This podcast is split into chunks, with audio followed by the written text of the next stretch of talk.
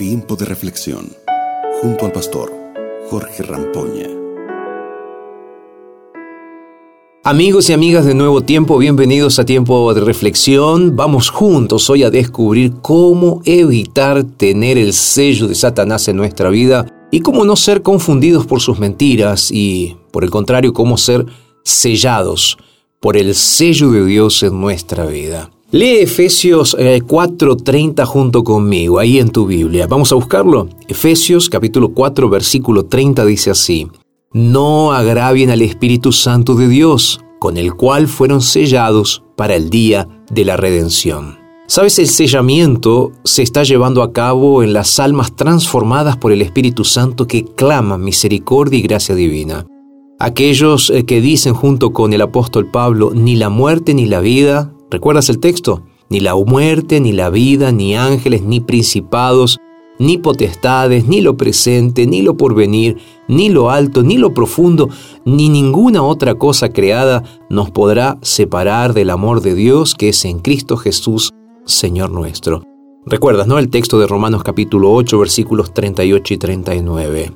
Es que cuando aprendemos a depositar nuestra confianza en el Señor y creemos en Él profundamente como nuestro Salvador, Nada puede derribar nuestra fe.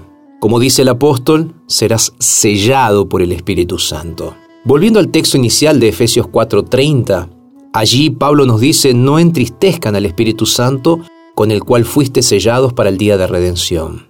En el libro de Ezequiel en el Antiguo Testamento se describe el sellamiento como una señal en la frente de los seres humanos que gimen y claman por el daño que causa el pecado.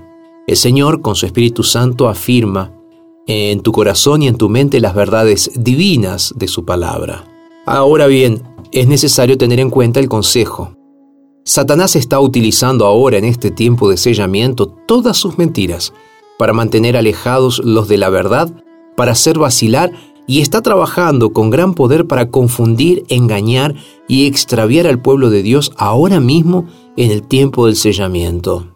Sabes, los sellados estarán protegidos de las garras de Satanás. Los que alcen su voz contra el pecado recibirán la marca pura de la verdad impresa por el Espíritu Santo. Quiero decirte algo hoy. Queda poco tiempo para que Jesús vuelva. Así que este es el momento para que oremos, para que la gracia de Dios descienda sobre nosotros y podamos aceptar el sello del Espíritu Santo en nuestras vidas para ser protegidos de las acechanzas y mentiras de Satanás. ¿Tú quieres ser sellado en este día? ¿Quieres pedirle esto a Dios? Entonces vamos a orar juntos. Querido Dios, hoy queremos entregarte nuestras vidas. Séllanos con el poder de tu Espíritu Santo. Derrama tu Santo Espíritu sobre nosotros para que podamos vivir en gracia y en poder para vivir una vida sin pecado.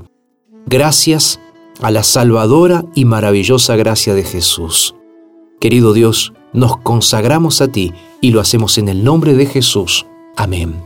Fue una alegría estar con ustedes en este día. Quiero agradecerles por la sintonía y también invitarlos para que puedan seguir escuchando nuestros mensajes en nuestro sitio oficial www.nuevotiempo.org barra tiempo de reflexión. Vas a poder bajar los mensajes y también compartirlos con tus amigos. Nos reencontramos mañana aquí en nuestro tiempo de reflexión. Acabas de escuchar Tiempo de Reflexión con el pastor Jorge Rampoña.